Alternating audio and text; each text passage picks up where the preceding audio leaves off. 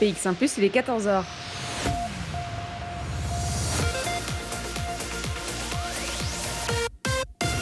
BX1 ⁇ Radio de Bruxelles. Radio de Bruxelles. Jusqu'à 16h, Charlotte Maréchal vous fait vivre Bruxelles sur BX1 ⁇ Bonjour à tous, bonjour à toutes, j'espère que vous allez bien, que vous passez une belle après-midi à notre écoute sur BX1 ⁇ 14h, on est parti pour deux heures en direct dans Bruxelles Vie et aujourd'hui eh bien, on va parler mode, entre autres dans le cadre du United Fashion Festival qui est organisé au Mad Brussels et qui se terminera ce dimanche 6 juin. Euh, moins mais mieux, c'est le slogan de ce festival dans un monde de la mode euh, qui pourtant euh, rime encore aujourd'hui avec surconsommation. On verra ça avec Bénédicte de Brouwer qui sera avec nous pour en parler. Ça sera vers 14h30. On ira aussi faire un tour du côté des archives de Bruxelles-Vie. Hein. Vous savez, on aime bien ce petit moment de nostalgie avec un stop au centre d'art Hangar dédié à 100% à la photographie. On ira à la rencontre de Karel Fontaine qui est photographe de mode notamment. On écoutera quelques extraits de cette émission. Et puis dès 15h, vous le savez, je vous présente des projets qui font vivre la capitale. Et aujourd'hui, c'est un projet pour les jeunes créatifs qui a commencé à la Wajau Academy qui a recruté euh, des jeunes bruxellois. C'était déjà il y a quelques temps. Le projet est en cours. Hein. Euh, le but, c'est de leur apprendre à réaliser un documentaire en utilisant leur smartphone. Ils sont encadrés par de grands réalisateurs belges, on le verra. On découvrira ça euh, dès 15h avec tous nos invités. Et puis, ben, jusque 16h, il y aura aussi de la musique avec nous. On commence la playlist avec Loubiana, c'est Mami Nyanga. De 14h à 16h. Bruxelles Vie. Je vous l'ai dit, on va parler mode hein, dans cette première partie de Bruxelles Vie. Et avant d'aller voir ce qui se passe au MAD pour le United Fashion Festival, on va se replonger dans les souvenirs de Bruxelles Vie. J'étais en direct du centre d'art Hangar. C'était le 31 août 2020 pour la reprise d'ailleurs de la saison Bruxelles Vie. On y était pour une double exposition, dont celle du photographe Carol Fontaine, connu internationalement, notamment pour ses photos de mode. On va découvrir ce que Hangar avait à nous proposer ce jour-là avec Delphine Dumont qui est directrice de ce centre dédié à 100% à la photo. Alors, Carl Fontaine, euh, nous nous trouvons donc dans l'espace, si je puis dire, de Carl Fontaine, qui couvre euh, trois étages. Et euh, Carl Fontaine est un, photographe, artiste belge, qui célèbre à travers cette exposition 50 ans de carrière, 50 ans de carrière en tant qu'artiste, avec qu'il a mené tout au long de, de sa vie, un travail très personnel, mais aussi euh, un travail dans la mode, hein, puisque Carl Fontaine s'est fait connaître par euh, toutes ces photographies de mode qui ont, qui ont marqué donc, des avancées dans cet art de la photographie de mode. Il a notamment travaillé en Italie pour tous les magazines euh, tels que Vogue, pour n'en citer qu'un. Alors c'est la mode, mais pas seulement, parce qu'on va vraiment euh, rentrer dans la rétrospective de son travail. 50 ans de carrière, eh bien, euh, ça ne se limite pas qu'à la mode, il y a aussi du travail personnel. Et c'est pour ça que vous avez choisi de lui accorder trois étages ici euh, pour toutes ces photos. Vous savez combien il y en a en tout d'accrocher? Alors je, je, ne sais pas parce qu'on en a rajouté, mais enfin on doit avoir au moins 300 photos. 300 photos, d'accord. Qui 200 sont à 300 photos qui sont encadrées euh, pour la plupart. Certaines sont vintage, à savoir c'est des photographies euh, qui ont été tirées à l'époque à laquelle elles ont été, euh, elles ont été faites. Donc il y a des photos qui datent des années 70.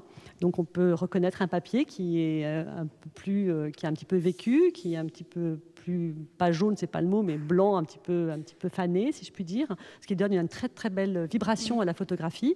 Et puis il y a des tirages euh, contemporains qu'on a refaits spécialement pour euh, cette exposition, puisque la photographie d'époque avait disparu, etc.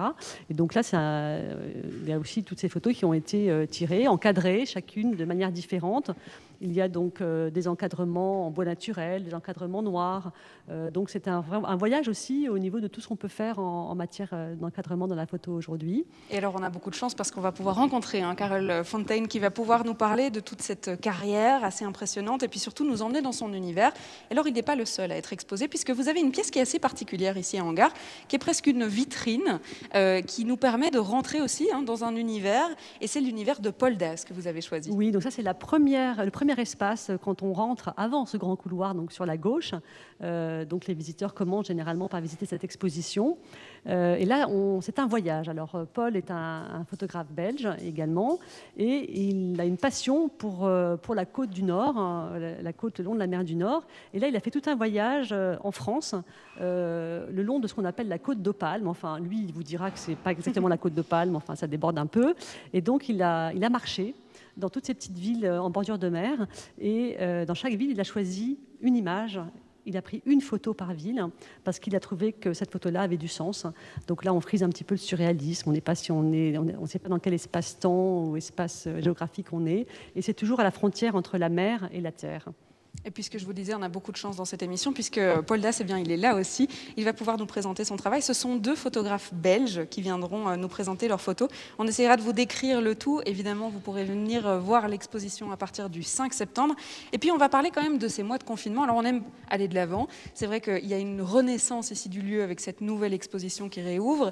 Mais il y a quand même eu un projet assez important pendant le confinement qui a été inventé sur le pouce, si je peux dire. C'est que vous avez décidé de faire un appel aux photographes pendant ce confinement pour qu'ils nous racontent leur intérieur, donc leur confinement.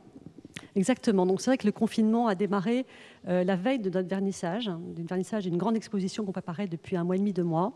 Donc on s'est retrouvés comme ça, les bras ballants, en disant mais qu'est-ce qu'on va faire? Est-ce qu'on va rester chacune chez soi? Est-ce qu'on va attendre que ça se passe? Et puis on s'est dit mais non, on va travailler, on va continuer et on va travailler sur notre festival, la prochaine édition de notre festival. Finalement, on n'a jamais le temps à lui consacrer à ce pauvre festival. On fait ça toujours un peu en dernière minute. Donc là, on s'est dit bon, on va prendre tout notre temps pour euh, réfléchir à ça. Et tout naturellement, on s'est dit qu'il fallait donc soutenir les artistes, soutenir les photographes et qu'ils étaient les meilleurs témoins du monde et de ce qui se passait dans le monde. Et donc on a décidé de lancer cet appel à projet européen euh, à des photographes confinés en Europe euh, pour qu'ils réalisent un travail pendant le confinement exclusivement. Et on a reçu près de 500 dossiers mmh. de candidature euh, venant de 38 pays différents. Et c'est qu'on a été vraiment extrêmement émus de tous ces projets qu'on a reçus, qui sont tous très différents et qui vont faire l'objet de l'exposition de la thématique de notre prochain festival qui aura lieu en novembre. On va revenir au thème de l'émission d'aujourd'hui, puisqu'on se trouve toujours dans une salle bien particulière, au premier étage, ici à Hangar, de l'exposition Carole Fontaine, qu'on va bientôt recevoir dans quelques instants d'ailleurs. Alors, puisqu'il est à côté, ça, me titille de me dire comment est-ce que vous le décriveriez comme photographe, Carole? Alors, il est à côté de moi, donc euh, il va falloir que, je, hein. pèse mes mots. Euh, j'ai rencontré Karl euh, déjà donc, à l'occasion de la deuxième édition de Photo Bruxelles Festival sur la thématique du portrait. Et euh, bah, écoutez, je ne sais même plus comment, comment j'ai vu ces portraits pour la première fois, mais c'est vrai que j'étais extrêmement touchée euh, par, euh, ces portraits d'une grande sensibilité, où on a à la fois beaucoup de recul par rapport au sujet, et en même temps, en même temps, c'est voilà, en même temps, on, est, on touché. Donc voilà, ce sont, presque pour moi des tableaux, des œuvres d'art avec un grand sens de la composition et pas mal de malice aussi. Euh, parfois. Et, euh, et, Karl est quelqu'un d'assez malicieux qui a beaucoup d'humour. Donc on retrouve ça dans ses, dans ses photos. Donc à, la fois un esthète, euh, puisque c'est les photos sont magnifiquement composées et, les modèles sublimés, et en même temps, voilà, quelque chose qui est peut-être qui vient un peu d'un autre monde, j'allais dire, enfin, quelque chose qui est un peu d'un deuxième degré, voilà, et qu'on a du mal sur le moment à, à capter, mais qui nous interpelle. Bruxelles Vie sur BX1 ⁇ et justement, on a eu la chance hein, de le rencontrer, Carole Fontaine. Il était avec nous euh, ce jour euh, de fin août, le dernier jour du mois d'août de 2020. On l'entendra dans un deuxième extrait qu'on écoutera un peu plus tard dans cette émission, parce qu'on va d'abord écouter Mind Connection avec le titre Jump in the Sky. De 14h à 16h. Bruxelles vit. Nicolas Véo dans le vent. Nicolas Véo, un artiste de la Fédération Wallonie-Bruxelles, un artiste qui vient de Rixensart, hein, pour être tout à fait précis, et qu'on aime bien évidemment sur BX1+, et des artistes de la Fédération Wallonie-Bruxelles. Il n'y a que ça hein, sur BX1+. Dans la suite de la playlist, on écoutera notamment Emery Gill avec le morceau Breaking Loose, c'est prévu, c'est promis. Et puis on écoutera aussi euh, Prêt avec Je crois que c'est normal dans la prochaine demi-heure. On aura aussi No avec le titre Nebulas, bref encore du lourd dans la playlist de ce Bruxelles Vie. Tout de suite, ce qui arrive dans vos oreilles, c'est Getch avec le titre Combien de temps? Et ça arrive juste après ça. Jusqu'à 16h, Charlotte Maréchal vous fait vivre Bruxelles sur BX1 ⁇ 14h23 à l'heure pour nous euh, de nous replonger dans les archives de Bruxelles Vie avec une émission en direct du Centre d'art Hangar. On y rencontrait le photographe Karel Fontaine, un photographe belge mais connu partout dans le monde, notamment pour ses photos de mode. On découvrait ensemble une exposition rétrospective, 50 ans de carrière et près de 300 photos exposées. Je vous laisse découvrir notre rencontre justement avec Karel Fontaine avec ce deuxième extrait. Alors vous êtes le photographe de cette exposition ici, on est au premier étage. Il se trouve que vous êtes tombé dans la photographie il y a 50 ans. Alors comment est-ce que vous êtes arrivé dans ce milieu? Oui, en fait, je suis, euh, je lisais beaucoup, surtout les euh, écrivains sud-américains comme Borges, Gabriel Garcia Marquez, Julio Cortázar. Et comme enfant, euh, je faisais tout le temps des petits camps, camps dans des bois. Et j'étais beaucoup seul et euh, j'ai très vite euh, compris qu'il y a un monde parallèle. Et c'est ce monde que j'ai trouvé en fait dans ces livres sud-américains où il y a l'ésotérisme est très euh, important, comme la numérologie, le spiritisme, tout ce qu'on ne peut pas prouver en fait. Et j'ai trouvé en fait qu'il y avait un lien et je m'ai mis à photographier, mais je ne me sens pas vraiment un photographe, mais je devais trouver des outils comme un peintre à ses pinceaux. Et euh, puis, euh, je, je m'ai utilisé de mon caméra, mais je ne suis pas quelqu'un qui est typique, qui est un photographe typique qui marche avec son caméra dans les rues et qui fait des photos. Non, je fais des petits dessins. Et puis, euh, je cherche les objets, euh, les, endroits, les personnages qui vont en fait dans ce que j'ai euh, dessiné.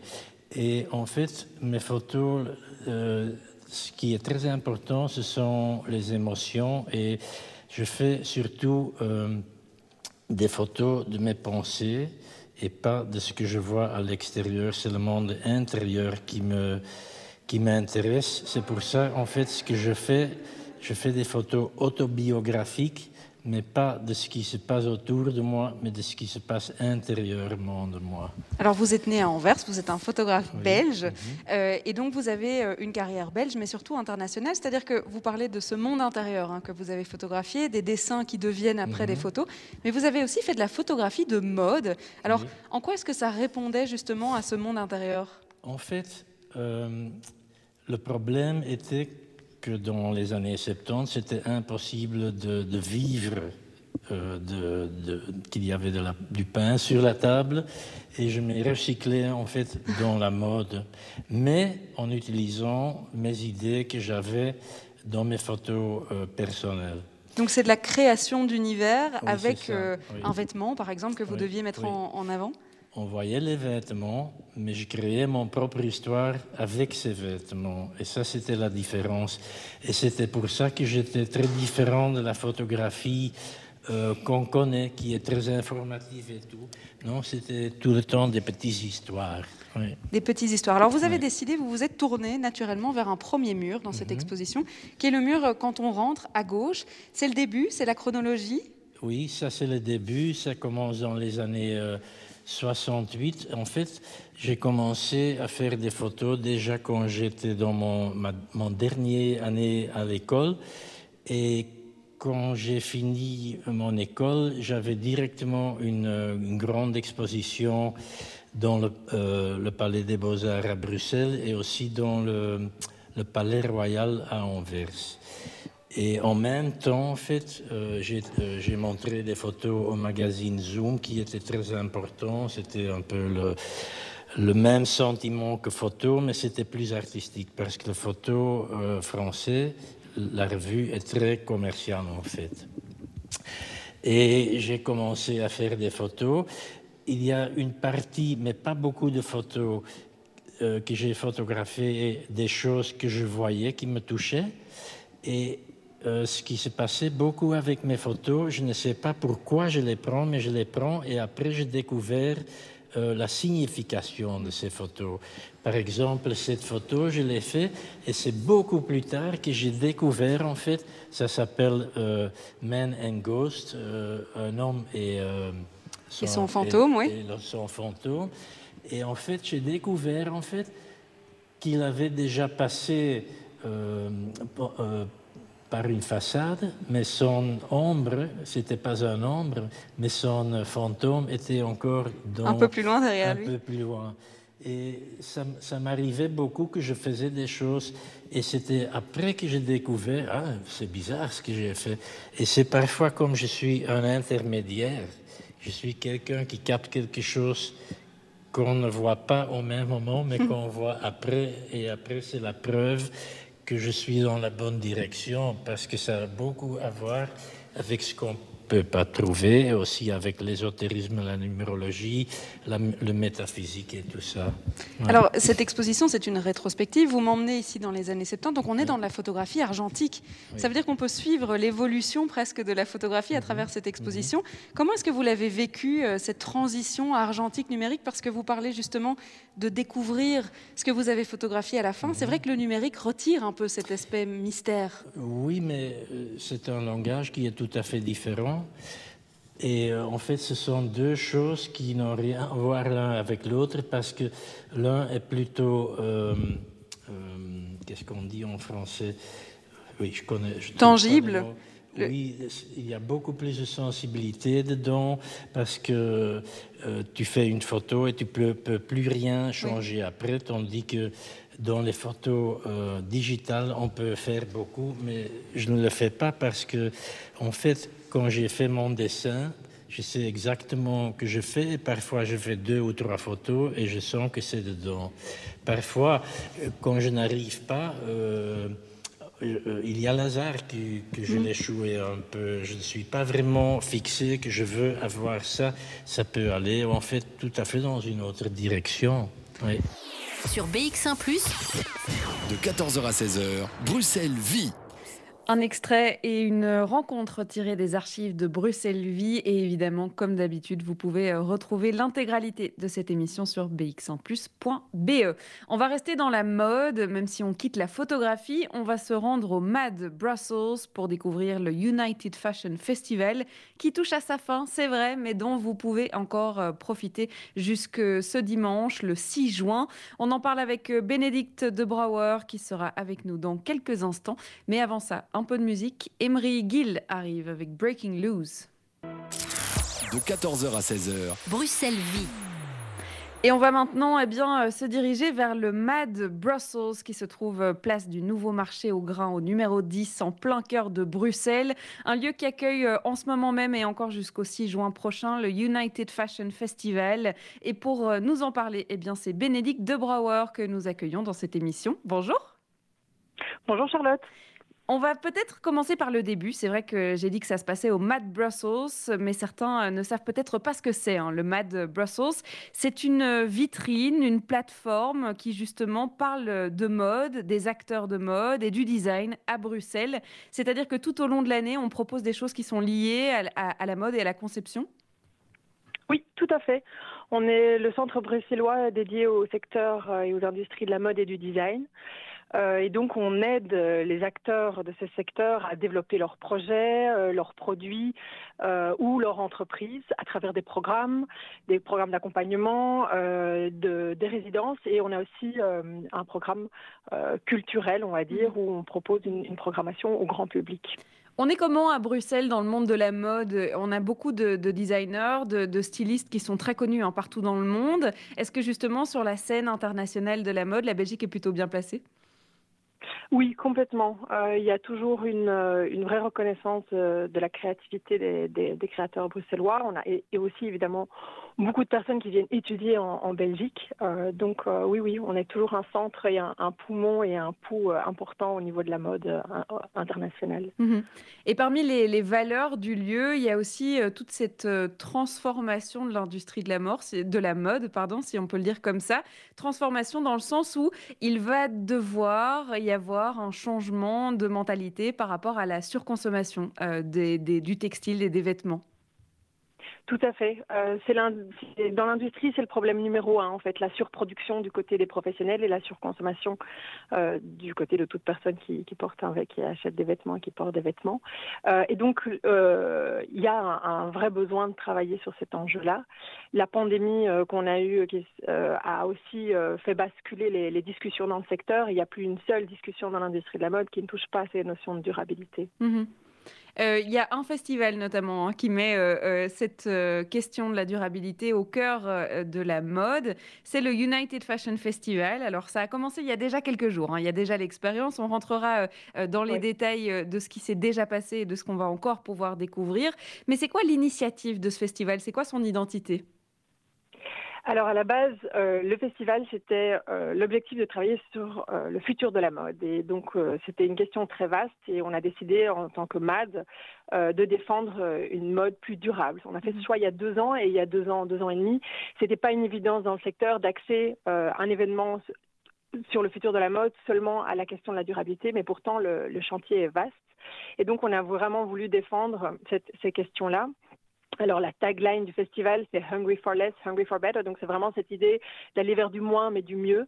Et on va euh, montrer toute une série d'initiatives euh, qui sont plus durables et pour la nature et euh, aussi pour les, mhm. personnes qui travaillent dans, ce secteur, dans cette industrie. C'est la première édition de ce festival. Alors euh, Bruxelles et le MAD n'est pas tout seul hein, dans cette organisation puisque c'est la première fois aussi que plusieurs homologues européens s'associent pour créer un rendez-vous dans le monde de la mode.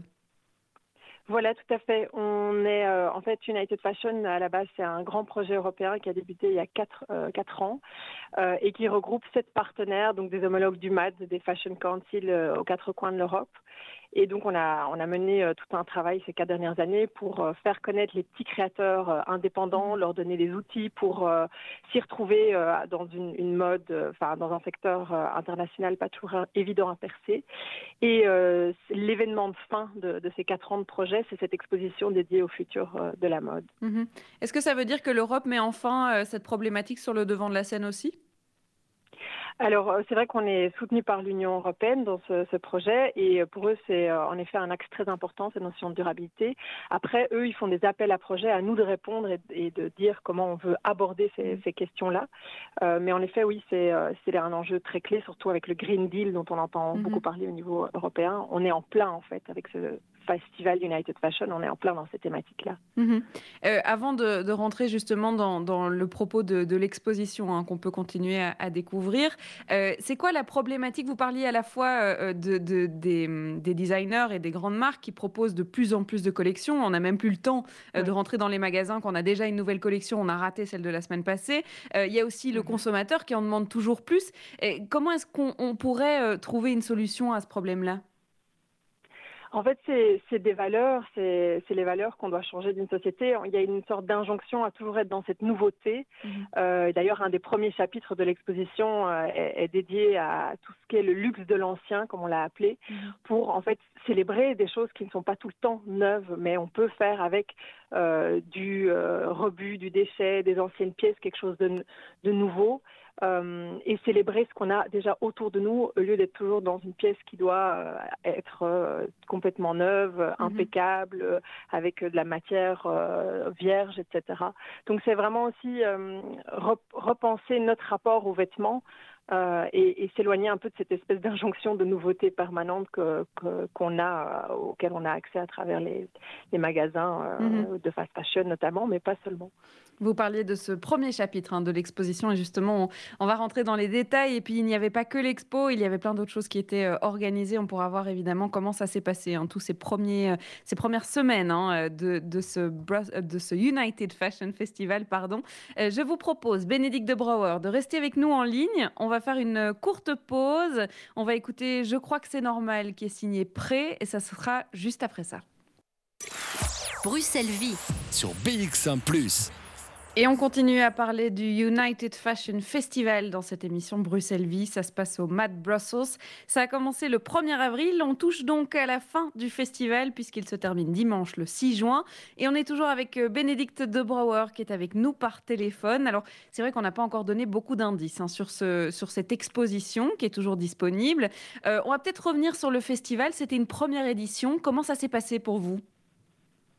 Euh, ben, très bien, dans un sens où euh, la réception est, par le public, que ce soit les professionnels ou euh, le grand public, est, très bonne. Les gens ressortent de là en disant ben, ça nous a inspiré, ça nous suscite plein de questions. Mhm. Donc c'est ce qu'on voulait. Donc là, on est ravis. Et puis en même temps, c'était un sacré défi parce que monter un tel festival en période de pandémie, en sachant mhm. jamais si on va pouvoir ouvrir ou pas. Mais ça, c'est comme tous les lieux culturels à Bruxelles. C'était une période intense. Oui. Il y a donc une expo. Il y avait aussi des conférences qui se se sont déroulées tout au long du festival. Alors, euh, l'avantage, on va dire, avec euh, la, la, pandémie, c'est que on les a organisées en ligne, mais c'est surtout qu'elles sont encore disponibles pour ceux qui seraient intéressés par la thématique. Tout à fait. Sur notre compte Vimeo, vous pouvez retrouver toutes les conférences qu'on a eues avec euh, toute une série de créateurs. En fait, il y a 40 créateurs ou collectifs créatifs de partout en Europe, donc on les a fait en, anglais. Mhm. Euh, et c'est très nourrissant parce qu'en fait, c'est des pratiques euh, que ces créateurs euh, mettent en place auxquelles euh, on ne penserait pas. Donc c'était vraiment l'idée aussi de donner des idées, de montrer que la durabilité, c'est parfois très accessible, que ça peut être de l'innovation low-tech, qu'on n'est pas obligé d'être dans des choses très complexes. Mhm. Donc, euh, et là, on a eu beaucoup de retours aussi, souvent des, plutôt des professionnels, des créateurs qui ont suivi les conférences, mais je trouve que c'était vraiment ouvert à, à, toute personne qui porte des vêtements finalement. Mhm. On le rappelle, c'est la durabilité hein, qui était au, au cœur de ce festival, la durabilité autant pour notre planète que pour toutes les personnes qui travaillent dans le secteur de la mode. Alors cette exposition, justement, elle aborde cette durabilité sous quel aspect? Euh, on a euh, différents chapitres où on pose un peu les, questions des valeurs de l'industrie et comment on peut y répondre. Alors, ben, on a déjà parlé du premier chapitre qui était toute cette notion de cette injonction à la nouveauté et comment en mm-hmm. fait plusieurs créateurs ont détourné ça et ont été très créatifs avec des collections magnifiques. Euh, on parle aussi de la longévité parce qu'un autre problème qui est assez important dans l'industrie, c'est que tout vêtement qui est produit doit pouvoir durer le plus longtemps possible et être un déchet le plus tard possible. Donc, on a montré toutes les astuces que certains créateurs mettre en place et on voit que ça amène beaucoup de créativité en fait dans, dans, les collections euh, des créateurs qu'on présente. On parle aussi de toute cette notion de participation. Donc euh, là, c'est justement ce rapport que euh, on, a entre hommes dans cette industrie. Que ben voilà, c'est une industrie très pyramidale où on connaît la personne au-dessus qui est souvent mmh. le créateur, le designer, qui dont le nom est généralement sur l'étiquette des vêtements qu'on achète, mais tout le bas de la pyramide est absolument euh, anonyme. Au moins dans le cinéma, on a un générique à la fin. Dans la mode, il n'y a pas ça. Et donc on, a, on montre toutes des initiatives de créateurs qui vont remettre en valeur le travail de cette petite main invisible, qui vont faire des collaborations où ils vont mettre en avant ces créateurs. Parfois aussi en défendant des enjeux de société. Donc on voit comment ils utilisent l'image forte de la mode pour en, finalement faire presque de la politique parce qu'ils vont défendre des enjeux qui leur sont importants euh, en travaillant avec des femmes euh, issues de la migration, euh, en travaillant avec des ouvriers. dans, dans la précarité. Enfin, donc voilà, plusieurs moyens de, de, mettre en avant toutes ces mains. Il y a un autre chapitre où on voit en fait aussi tout le savoir-faire, tous les savoir-faire qu'on a hérités, mais qu'on a tendance à oublier, qui sont souvent des savoir-faire synonymes de durabilité. Euh, et toutes les approches aussi où on voit que les créateurs se reconnectent à leur matière première, à la nature, euh, et commencent à renourrir leur travail en fait de se reconnecter à, la matière première de, des vêtements, mhm. donc que ce soit le lin, le chanvre, mais aussi euh, les, les, les, peaux d'animaux. Et on a terminé par un chapitre plutôt dédié à tout ce qui est la réparation, le ravaudage, le raccommodage, donc quelque chose qui est très accessible à chacun en fait. Et on a montré toute cette euh, nouvelle dynamique qu'il y a dans le secteur qu'on appelle le visible mending, donc la, la réparation visible où finalement on assume les trous. Au lieu de vouloir mm. les cacher ou de jeter une pièce parce qu'il y a un petit trou ou un accro, en fait on va jouer avec ces, euh, ces, trous, on va les mettre en valeur et ça crée des pièces uniques, magnifiques. Et donc on, on a vraiment voulu montrer quelque chose d'assez simple mais de très inspirant euh, et de, de, casser un peu notre vision en fait de la mode et décomplexer notre relation aux vêtements finalement. Mhm. Et, vous avez été aussi euh, très concret, c'est-à-dire qu'il y a un, appel à projet qui a été euh, lancé pour sélectionner des designers mhm. partout en Europe pour créer véritablement une collection qu'on pourrait acheter du coup pendant le festival. Et d'ailleurs c'est le cas, on va pouvoir physiquement la découvrir. Et c'est une collection qui se devait être la plus durable possible. Tout à fait. On a sélectionné trois créateurs, dont euh, une bruxelloise, Dorian Van Overheem, euh, et un, Autrichien et une, Tchèque. Ils ont travaillé en ensemble, donc en collectif, ce qui mhm. est évidemment pas commun dans le secteur de la mode, qui petit à petit euh, apparaît, mais donc voilà, pour nous c'était important.